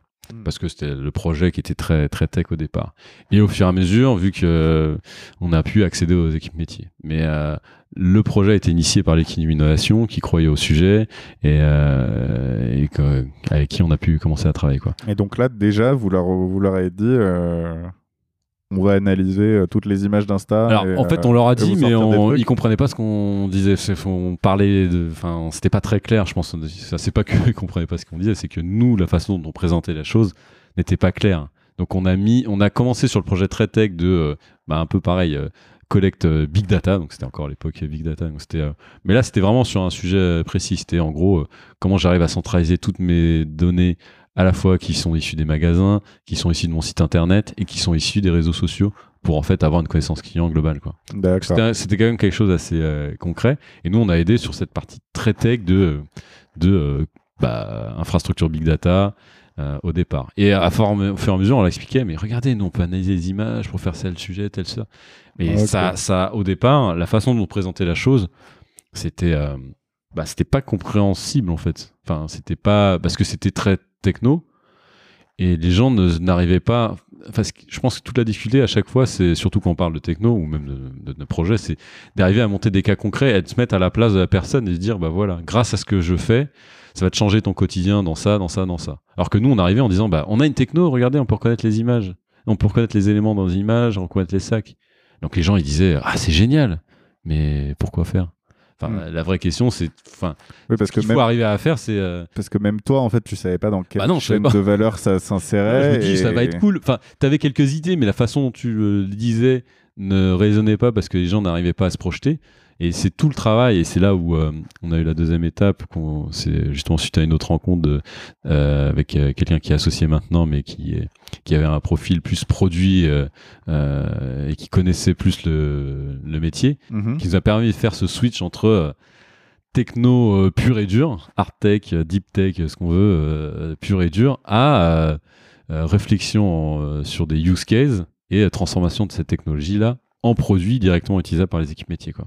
Et, et c'est difficile quand on vient purement de la tech de faire ce switch-là sans, sans quelqu'un qui connaît euh, le métier et qui a plus une approche produit, qui est enfin l'inverse de la tech. Parce que toi, en tech, tu dis, bah regardez, moi je peux faire ça. je- Moi, c'est souvent un peu le défaut, c'est qu'on se dit, bah tiens, on peut faire tout ça. Donc t'en, t'en mets partout, quoi. Mais à la fin, ça sert à rien. Et, et- et du coup, finalement, comment vous l'avez affiné, ce besoin et ces use cases dans lesquels euh, Ouais. vous êtes installé? Bah ça donc c'est justement avec euh, bah, l'arrivée de Charlotte qui nous a rejoint euh, juste avant la première levée de fonds. On avait l'idée de, du, euh, de se dire ok on va travailler sur la, dans le secteur luxe, on va travailler sur les tendances en analysant les usages des réseaux sociaux. Mais voilà c'était juste ça qu'on avait comme info. Et le fait d'avoir cette personne là, on a pu justement bah, déjà mieux dialoguer avec euh, des gens euh, non tech et comprendre leurs euh, besoins. Mhm. Et donc vraiment, et là, travailler avec énormément de gens du, euh, du secteur. Euh, dans, enfin que ce soit des gens métiers, que ce soit euh, oui des investisseurs, que ce soit enfin, tout l'écosystème euh, du secteur du luxe et de la mode, on les a on les a interviewés. Enfin c'est vraiment des centaines d'interviews. Et au fur et à mesure, tu comprends un peu Des les. T'as fait des centaines d'interviews là-dessus. Ouais, après euh, plus ou moins. euh, non, non, bien sûr, mais c'est juste pour leur. Ouais, franchement, ouais. Pour comprendre. euh, et ah, enfin, ce qui était bien aussi, c'est qu'on a, on- bah, avec euh, Vuitton, on a eu pas mal de visibilité. Après, on a fait un accélérateur euh, Plug and Play Lafayette qui nous a mis en relation avec plein de gens. Et donc, à chaque fois, tous ces, ces accélérateurs nous ont permis bah, d'avoir accès à des gens à la fois très opérationnels, mais aussi très haut niveau, avec voilà du d'un voilà de quelqu'un euh, ouais, du stagiaire, je veux dire, au PDG quoi. Mm. Et donc, le fait d'avoir là, cet ensemble-là est super intéressant et ça te permet de, d'être- de te d'affiner en fait ta proposition de valeur et de comprendre comment euh, comment ta techno peut aider et à la fin de plus du tout parler techno. Et En fait, donc- c'est ça l'enjeu. ouais, c'est à la fin, tu dois plus parler techno. Ce qui est compliqué quand tu viens de la tech, mais maintenant, euh, c'est vrai qu'on parle pratiquement. Enfin, si vraiment on insiste, je veux bien en parler, mais Ouais. mais au départ, on parle on parle plus du tout de techno. On dit à un moment intelligence artificielle, bon voilà, parce qu'il faut le dire. Et, mais bon. Et parce Euh, qu'en plus, pour, pour le coup, vous vous Là, oui. vraiment. Là, il y en a. Donc, euh, si on le disait pas, ça serait très bizarre. Mais limite, on pourrait ne pas le dire. Je sais- on pourrait pas le on pourrait ne pas l'évoquer euh, parce que on évoque le, le quotidien des gens et euh, comment ça peut changer euh, leur C'est ça. En fait, faire cette centaine d'interviews, enfin ces centaines d'interviews, ça t'a permis aussi parce que c'est c'est une chaîne de valeur particulière. J'imagine la production d'une Ouais. collection. Ouais, et puis je euh, rien du tout. Enfin, Et du coup, tu, en fait, il y a une grosse question qui est bah, finalement en fait à qui tu t'adresses, qui va être ton utilisateur et comment ça va changer son job pour toujours de passer par toi et pas par. euh, Voilà. Et vu que ça, ce sont des choses qui n'ont pas forcément changé, euh, enfin, c'est c'est dur de trouver euh, vu que c'est- le- la chaîne de valeur n'a pas forcément beaucoup changé pendant pas mal de temps, c'est dur aussi de faire évoluer les, les mentalités. Donc, il faut s'adresser aux bonnes personnes, il faut s'adresser aussi aux bonnes entreprises au départ, parce qu'il y a certaines entreprises qui sont moins early ado- euh, que d'autres. Donc, euh, euh, tu vas pas commencer avec une boîte qui, euh, a besoin d'être convaincue. Tu as dû commencer avec des, boîtes qui sont innovantes par essence. On n'aurait pas pu commencer par une autre boîte dans le luxe que Louis Vuitton, je pense. Parce que dans leur ADN, il y a cette partie montrer qu'ils sont innovants. C'est, ça fait partie de, de ça. Alors que d'autres boîtes vont attendre que euh, certaines euh, et certaines autres euh, essuient les plâtres et une fois que Vuitton a fait quelque chose, bah, c'est sûr que les autres disent bon bah faut peut-être qu'on regarde quand même parce que Mm. euh, voilà. Donc il y en a qui sont précurseurs et, et souvent je pense que quand on propose des choses, en premier lieu, tu peux pas les proposer à n'importe quelle boîte. Il faut savoir aussi, je pense, le, le degré de, De maturité. de sur ces sujets-là. Est-ce qu'ils sont prêts à, à tester quelque chose qui, bah, par essence, vu qu'on n'a pas encore créé le produit, bah, sont, sont à- Expérimental. expérimental, voilà. Euh, ok, et du coup, là, là, on est en quelle année quand, tu commences à trouver un peu ta, ta proposition de valeur? Ouais, c'est fin, fin 2015. euh, ouais, c'est ça. Fin 2015. Et on, a fait, on commence le projet à fin 2015 avec Louis Vuitton. euh, donc ça dure ouais, début 2016. Euh, c'est là où on sait qu'on va être sur le secteur. On se dit, OK, maintenant on abandonne tous les autres secteurs. Et notre but, c'est euh, bah, de partir de, de transformer tout ce qu'on a en prestation de service en abonnement au futur et euh, de co-construire avec euh, Vuitton ce, ce produit. Euh, et bah, d'interviewer le maximum de gens pour, pour affiner notre, notre solution, pour comprendre ce qu'on va proposer dedans et tout ça. quoi. Et du coup, c'est à ce moment-là que tu as commencé à faire ta première levée de fonds. Voilà, donc en fait, ça, nous, on a, si je résume bien, ouais, c'est ça, on a, on a commencé notre euh, roadshow euh, fin, avant l'été, ce qui n'est pas forcément la meilleure, euh, la meilleure idée. En 2016 Alors nous, en fait, on a, ce qui était intéressant, c'était plus parce qu'on était aussi pas mal contactés. On s'est dit il y avait un, un timing qui pouvait être pas mal, qu'on a lancé le truc parce que le fait d'avoir eu euh, plusieurs prestations de services, nous on a, on avait, on avait du cash, de- on était rentable avant de lever. Donc c'est c'est- ce qui est intéressant, c'est pas mal d'être dans cette situation-là parce que euh, souvent les, les investisseurs peuvent parfois jouer la montre parce qu'ils savent que toi, si tu es un peu en, en galère de cash, bah, tu vas pouvoir signer des choses euh, plus, euh, plus rapidement parce que bah, t'as un peu, euh, un peu, euh, c'est un peu compliqué pour toi. Nous, justement, on n'était pas dans cette phase-là. On s'est dit, euh, c'est important de lever pour accélérer, pour pas être dans cette réflexion de euh, qu'est-ce que faut que je trouve des clients chaque mois et, euh, et euh, donc euh, te défocus de ton développement de ton produit. De toute façon, si tu lèves des fonds, c'est pour euh, bah, gagner du temps et, euh, et pouvoir être euh, prêt euh, plus rapidement, embaucher des personnes et investir. Ouais, c'était ça ma question. C'est pourquoi, si tu es rentable, Ouais, euh, tu choisis de lever. Tu as levé combien à ce moment-là? Euh, un million. Un million. Donc bah, c'est ça, c'est-à-dire que bien sûr on aurait pu continuer à faire de la prestation, mais ça aurait été dans des sujets qui seront un petit peu connexes. Et donc forcément tu perds du temps. Et c'est très difficile, je pense, d'allier les deux, quoi. De se dire je vais développer un produit, mais je continue ma prestation de service. Donc c'est, je pense que c'est possible. Hein. Je dis pas que c'est pas possible. Je dis que c'est plus compliqué. Euh, et surtout que nous on avait besoin d'embaucher justement, bah voilà, comme je disais, cette personne Charlotte sur cette partie euh, business, parce que là à l'époque on avait que des gens tech. Le moins tech, il était développeur, quoi. Hmm, D'accord. Back-end, hein, même pas fondé. donc c'est ça, c'est le moins tech de notre équipe. Euh, donc voilà, on avait besoin de gens qui euh, justement comprennent les enjeux métiers, euh, donc de bah, d'investir pour ne pas rester sur cette partie techno. euh, pour créer plus de valeur, et une fois que tu crées un produit, tu as, plus de valeur. Quoi. Donc c'est pour ça. Donc, Et, et du coup, tu n'avais qu'un seul client sur cette nouvelle proposition de valeur au moment où tu as levé? Comment tu sais qu'il y avait un marché et pas euh, juste euh, un client qui, qui, Non, parce que, justement, confiance? Ouais, ouais, non, c'est c'est vrai. En fait, euh, plusieurs choses parce que justement, bah, du fait des interviews, du fait qu'on avait rencontré plein de gens qui étaient potentiellement intéressés, mais vu qu'on n'avait pas encore le produit sur étagère, c'était compliqué pour eux. Ils n'avaient pas le, euh, le même source d'investissement possible que Vuitton. Mhm. ils, ils- ils auraient, pour eux, c'était possible de, de payer un abonnement, de payer un c'était abonnement, mais pas possible de payer euh, des prestations qui sont assez chères parce que euh, voilà. faut- Donc il y, avait ça euh, et ouais, c'est surtout ces interviews et puis on, ouais, on a vraiment parlé à beaucoup de gens, on s'est rendu compte qu'il y avait un, un marché à ce niveau-là. Après, c'est sûr qu'il y a toujours un risque en disant bah tiens peut-être que ce que mon produit s'adresse que au, au leader parce que euh, il, a c'est le seul à avoir un budget pour euh, pour ça mais on se rendait bien compte de ce shift qu'il y avait eu euh, sur euh, euh, le secteur de la mode de euh, toute l'information qui était sur les réseaux, toutes les tendances qui étaient euh, sur ces réseaux-là et qui, euh, qui étaient importantes pour, euh, pour les marques. Mais euh, ce qui est important aussi, c'est que parfois on peut avoir raison, mais trop tôt. Et euh, quand on a commencé, on était juste un peu en avance. Je pense que c'est euh, le bon timing. Parce que si tu si as raison, euh, mais 5 ans trop tôt, même si tu lèves des fonds, bah faut tenir 5 ans pour que le marché soit mature. Et nous, quand on a commencé, y a, à part Vuitton, je pense que personne était vraiment prêt à, à- sur ces sujets-là. Et, euh, et justement, ça nous a permis justement de développer l'ou- l'outil et ensuite d'être d'être dans le bon timing. Là, le timing, il est vraiment parfait sur la partie euh, euh, mode depuis euh, un, un an, un an et demi, où là, la- il n'y a plus de questions sur L'utilité. de- de ce genre de sujet. Après, euh, bien sûr, il faut les convaincre que notre solution, c'est- la meilleure, mais sur le fait d'avoir besoin d'outils qui analysent, synthétisent pour prendre des décisions, pour euh, backer par des data, ça, c'est. Il n'y a plus personne qui remet ça en cause maintenant. Quoi. Alors qu'au départ, pff, les gens ils disaient bah non, ça marche, on s'en fout. Ouais, on arrive à. On, on se débrouille sans, ouais. Ouais, Ok. donc ça, ce timing est super important. ouais. Du coup, si, si, si je résume, tu as passé euh, deux ans à parler de tech Voilà. et, Et pas savoir pitcher ma boîte. Et, pas savoir pitcher ta boîte. et puis ensuite, tu as fait 100 interviews et tu as compris quel était le besoin. Voilà. Et là, tu as pu lever des fonds. Voilà, j'ai pu lever, avoir un pitch et euh, j'ai pu lever des fonds. En fait, pourquoi on a levé des fonds? Déjà, on avait réussi à constituer une équipe. On était déjà 10 personnes, on était rentable, on avait des clients et le projet euh, tenait la route. Donc c'est vrai que je pense que pour les invests, ils se disent bon, au moins il y a une team euh, tech sur des sujets euh, euh, très assez pointus. Enfin, on y. Donc il y a déjà un potentiel. Après.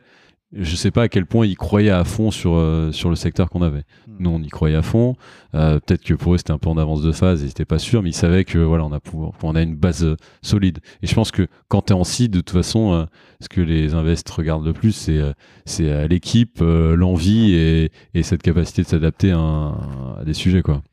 Et alors, du coup, là, on est en, on, on est en 2016. Euh, tu viens de me dire que le, ce marché avait commencé à être finalement assez euh, mature sur ces sujets ou, ou, euh, qu'il y avait un intérêt non, non questionnable depuis un an, un an et demi. Donc, ça fait quand même un petit. euh, Ouais. Ça fait quand même deux, deux ans et quelques de, de gap euh, à attendre. Donc, qu'est-ce que tu fais pendant, pendant tout ce temps? Alors, non, non, on a, on a- ce que je veux dire, c'est que c'est plus questionnable pour, pour l'ensemble du, marché. Mais on, avait, on a pu signer justement, une fois qu'on avait fait la levée de fonds, donc euh, fin 2016, euh, en 2017, on a pu euh, signer déjà nos premiers, nos premiers clients, donc, euh, donc avec Vuitton sur l'offre l'offre qu'on avait faite, plus, plus euh, ensuite Dior, et ensuite ça a commencé. Sur 2017, il y avait assez peu de clients, mais après 2018, euh, on avait déjà une dizaine de clients. D'accord, ok. Donc c'est plus, ouais, Et du coup, tu as fait le switch de prestation de service vers produit tout de suite Ou ça a non, été ça a progressif non, ça a été progressif. Sur l'année euh, 2017, euh, il y avait encore pas mal de prestations de services. Et à partir de 2018, on devait peut-être à, je sais plus exactement, mais euh, euh, peut-être so- 60, euh, 60 euh, abonnements et 40. Et maintenant, on doit être à 90-10 tu vois, de abonnements.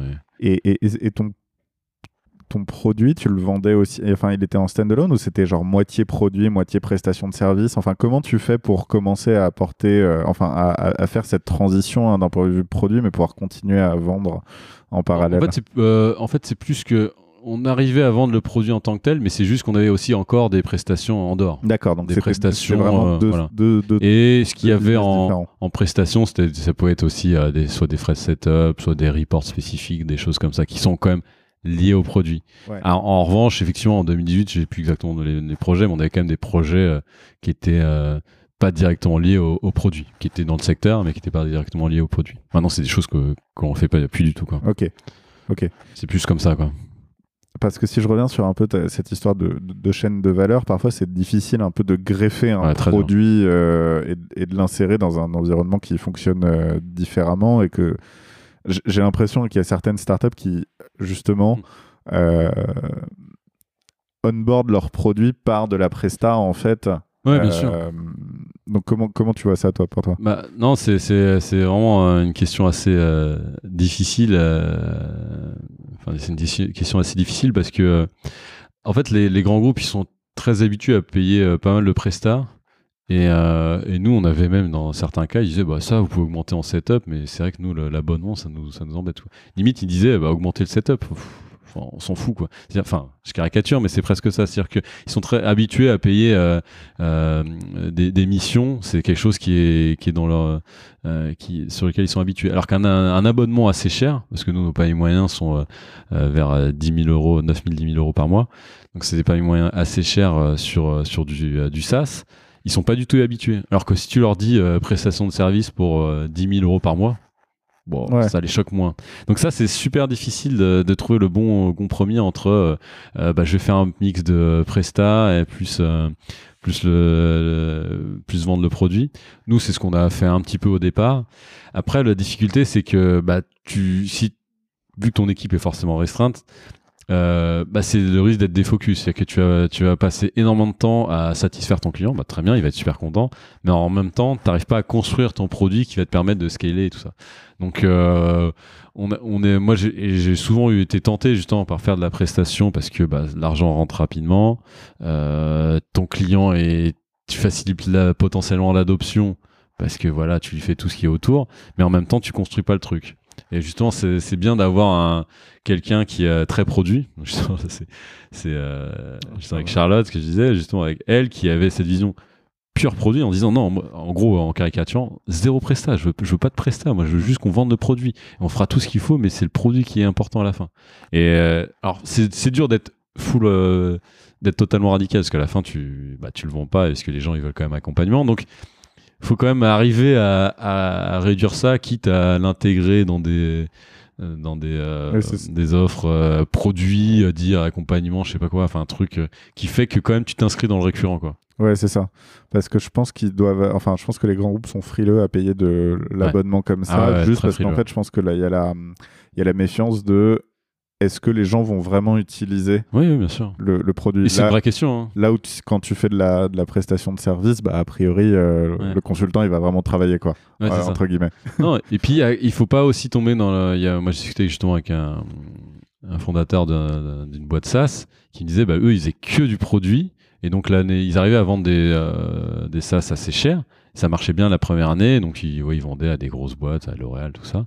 Mais, mais vu qu'ils n'avaient pas fait toute la partie adoption parce que c'était que euh, tu vendais que le logiciel, bah, l'année d'après, bah, les grosses boîtes, elles disaient bah, ok, cool, on m'en a payé tant, mais qui s'en qui l'utilisait Personne.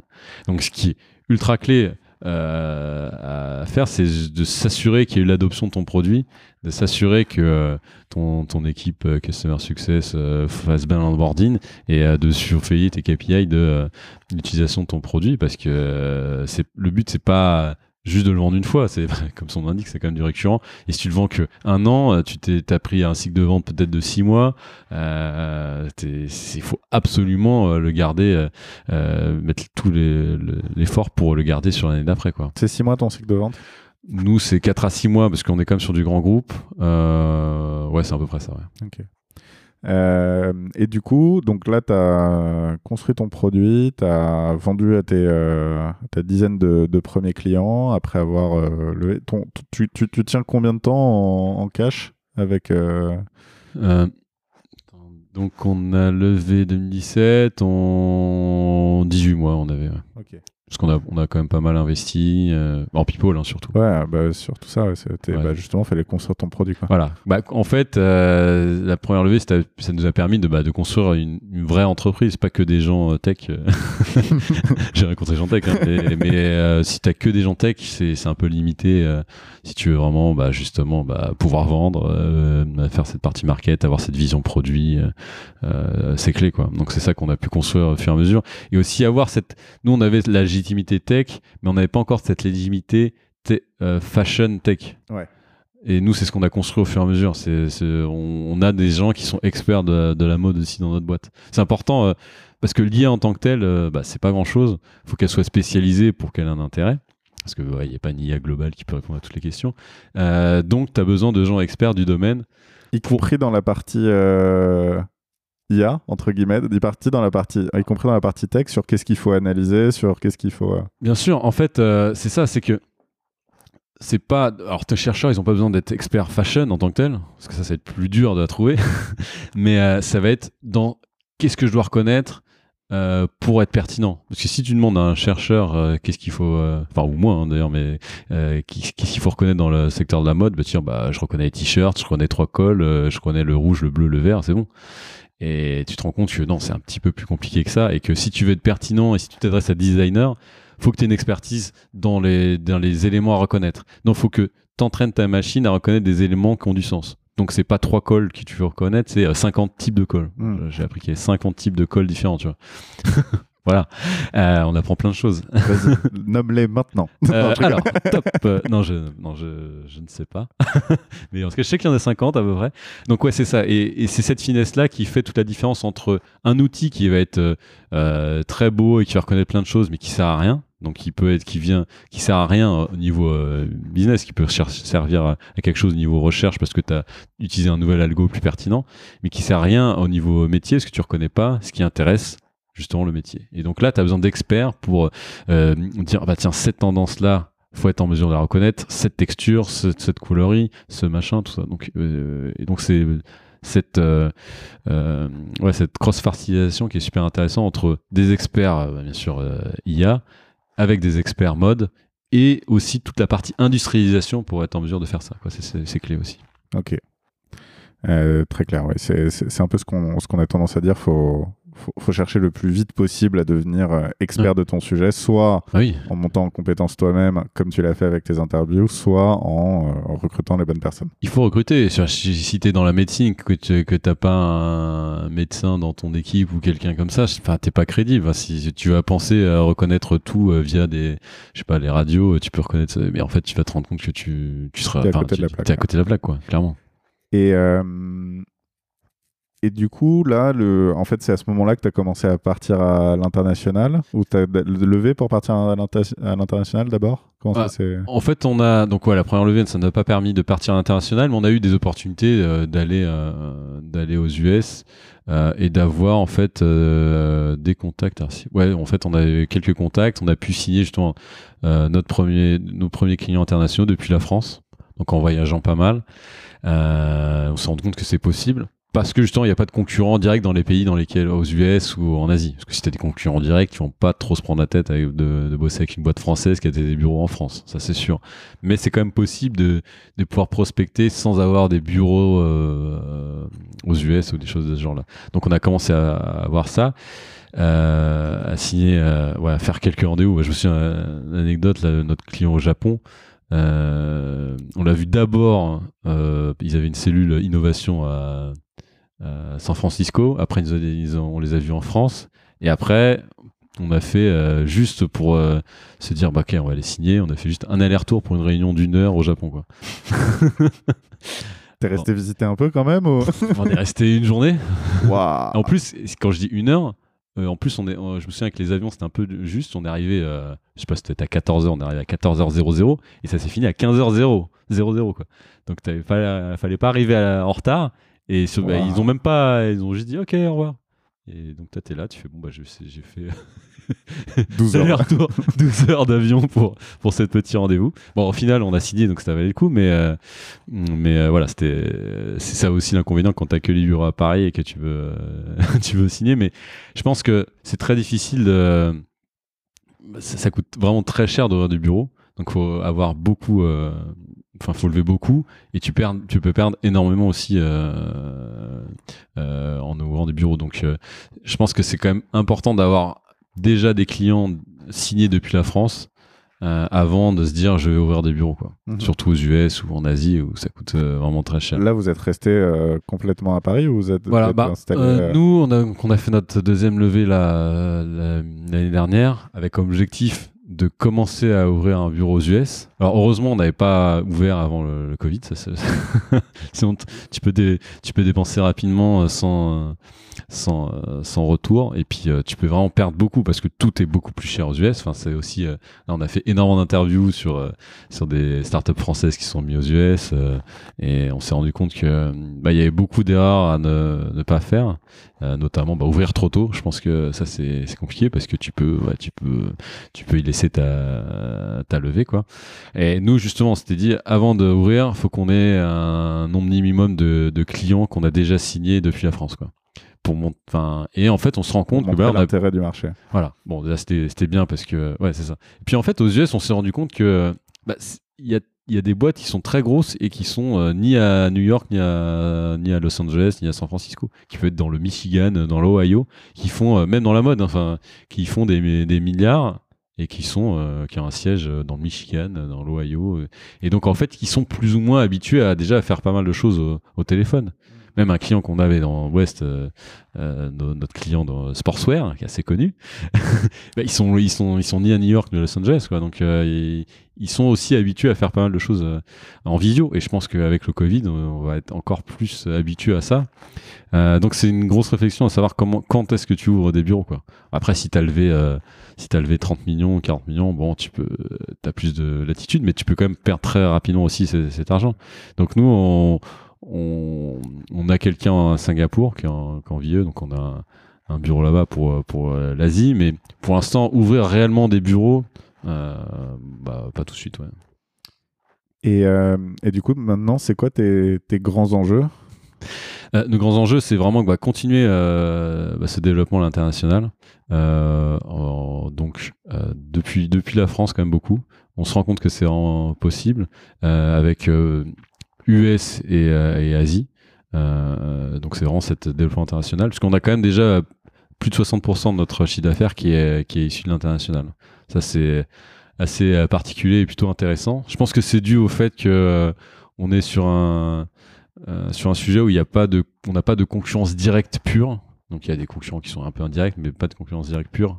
Du fait qu'on a Il n'y en a pas d'autres qui font de l'analyse de tendance avec de l'IA Alors pas directement sur ça, c'est-à-dire qu'il y en a qui vont euh, suivre, euh, en fait, qui vont être euh, très présents sur l'analyse des, des prix sur les sites e-commerce. Donc tu, tu connais un peu le marché actuel. T'es pas sur la prédiction, t'es plus sur j'adapte mon plan de collection sur sur sur le- l'existant, mais c'est dans un dans un deuxième temps. Après t'as les t'as les les cabinets de prédiction de tendance plutôt classiques, mais qui sont pas sur l'analyse des data pour ça.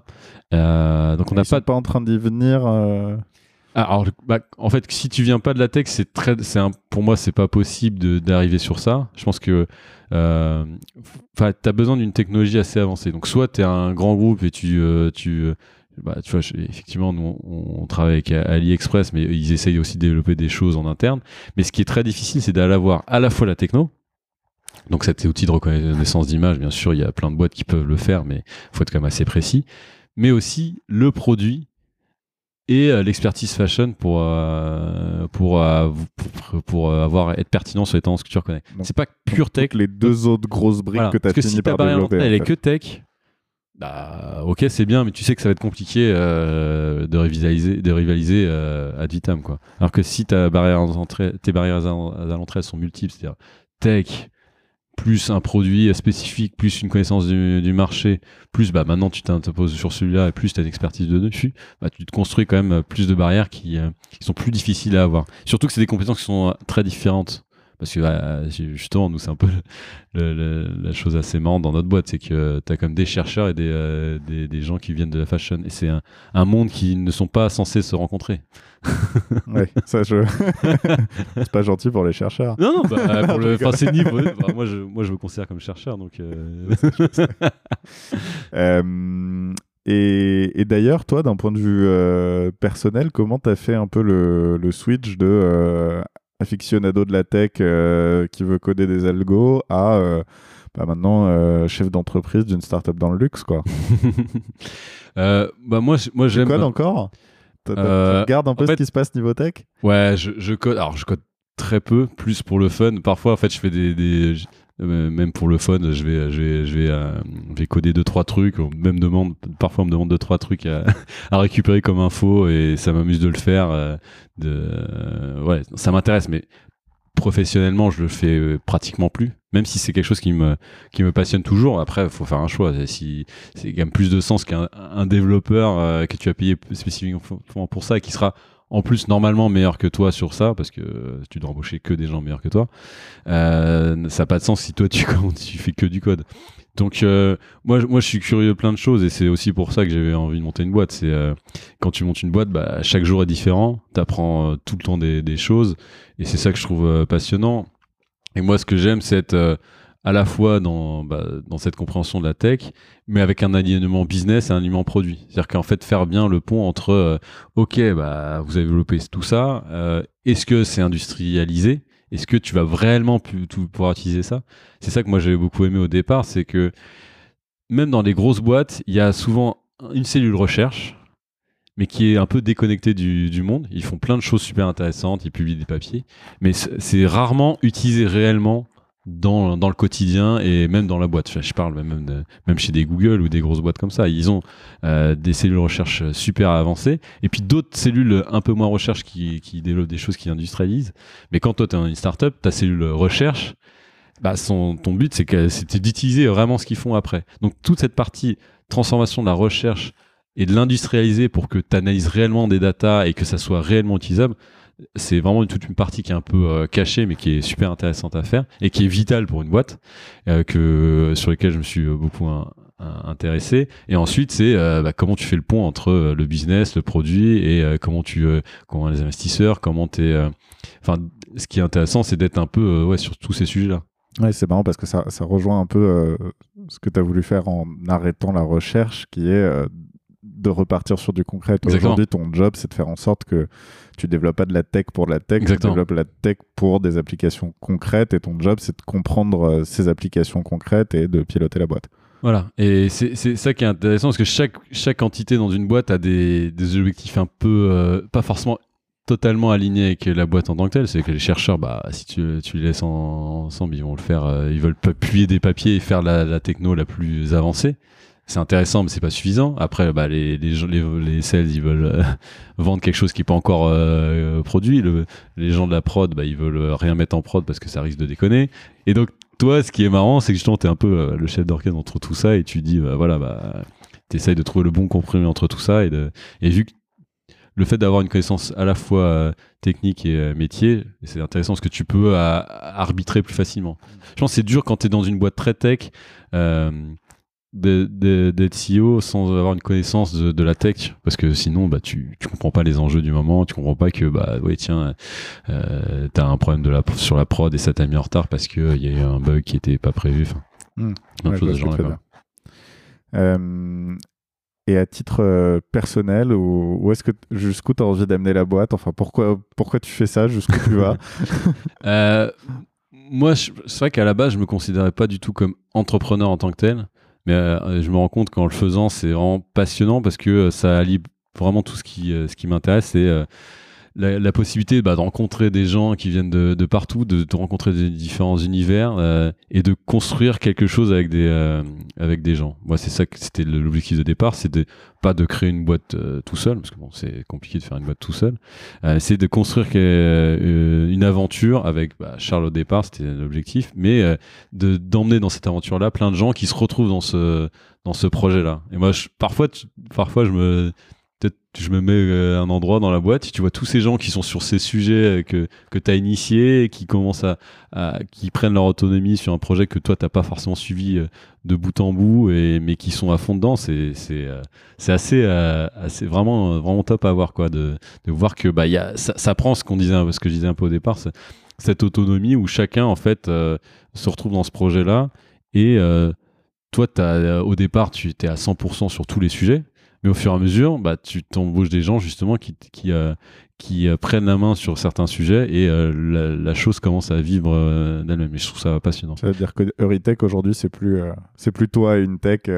Exactement. C'est-à-dire que moi, voilà, je suis sur, voilà, j'arbitre, je suis un peu, voilà, chef d'orchestre.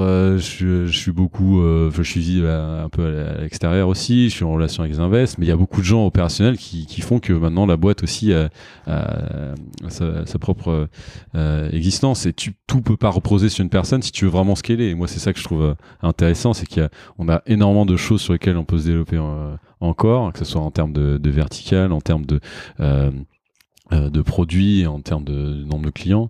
Là, on a mis, on a posé vraiment les bonnes bases. Il n'y a, plus qu'à scaler. Et c'est ça que j'ai envie de voir, de voir que chacun prenne de plus en plus d'autonomie pour que le, la boîte grossisse bien, quoi. Si tu devais monter une autre startup sur ton secteur, ou, ou, pas, bah, disons sur ton secteur, ça serait quoi? Donc quand tu dis secteur, dans, euh, Avec, euh, avec de l'IA ou non, avec la mode ou les deux ou... Comme tu veux. c'est une autre question. Alors, alors, je sais pas, là, je dis juste ça sans avoir euh, réfléchi. Moi, c'est peut-être qui m'intéresserait, c'est bon, donc forcément, si je monte une autre boîte, ça serait, il y aura un lien avec la, tech hein, et l'IA, c'est sûr. Après, peut-être allier une autre des, passions qui sont soit la musique, soit le sport, quoi. Ça, ça, pourrait me, ça pourrait intéresser. Après, moi, j'avais pas vu quand on a monté la boîte des, liens directs avec la musique euh, possibles. Mais euh, ouais, moi je suis fan de voilà, informatique, musique, sport. Donc bon, les trois, ça va être compliqué, mais si je peux faire si je peux faire un mélanger un ouais euh, euh, IA sport ou IA musique, ouais, ça pourrait, pourrait être fun quoi. Ok. Ok, super. Est-ce que tu as un dernier conseil à donner à ceux qui nous écoutent? Un dernier conseil, bah, je pense que bah, si vous avez une idée de, de projet, il faut se lancer.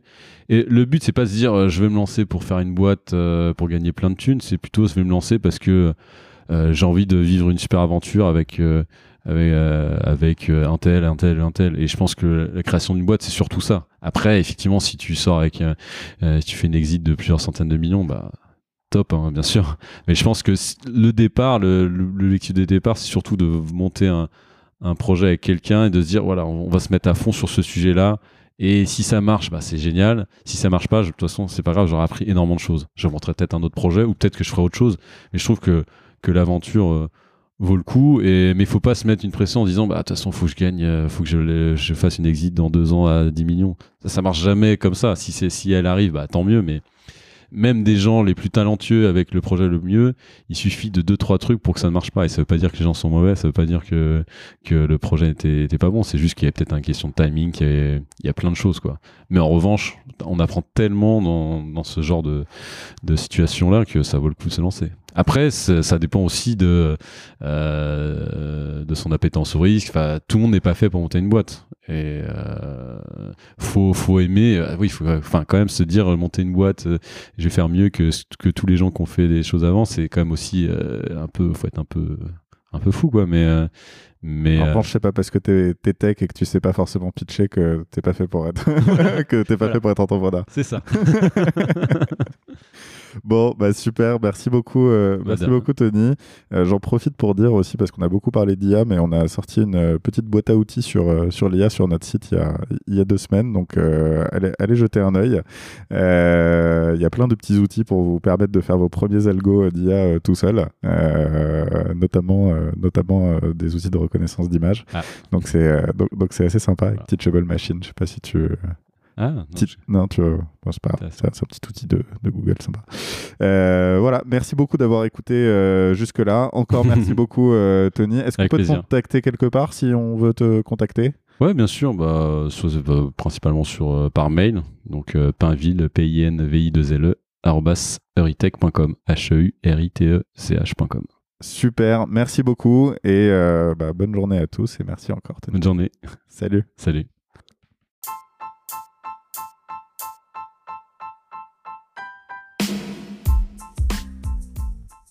Si vous êtes arrivé jusqu'ici, c'est sûrement que l'épisode vous a plu. Merci de le partager autour de vous et de nous mettre une note 5 étoiles avec un joli commentaire. Ça va énormément nous aider à faire connaître le podcast. Aussi, si vous avez des besoins en accompagnement sur vos projets innovants, n'hésitez pas à contacter Star the Fuck Up, on saura s'occuper de vous. Il suffit de nous écrire sur contact.stfu.pro. Au nom de toute l'équipe, je vous dis à très bientôt.